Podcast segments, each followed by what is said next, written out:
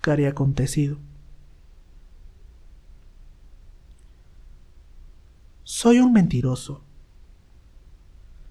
El placer no estaba en la tibieza de la tarde. Estaba en mis pies que caminaban hacia vos. Tus vísceras palpitantes con hedor angustia se derramaron en mi ingle y me sacaron ronchas. Pero yo mentí como un corrupto y en lugar de ellas me aferré a un poema con tu nombre. Ni siquiera el más erótico que pude hacer. Soy la nada creadora, pero mi madre aún trabaja para mantenerme. Aléjate de mí, tierna peregrina, que necesito una mentira para respirar.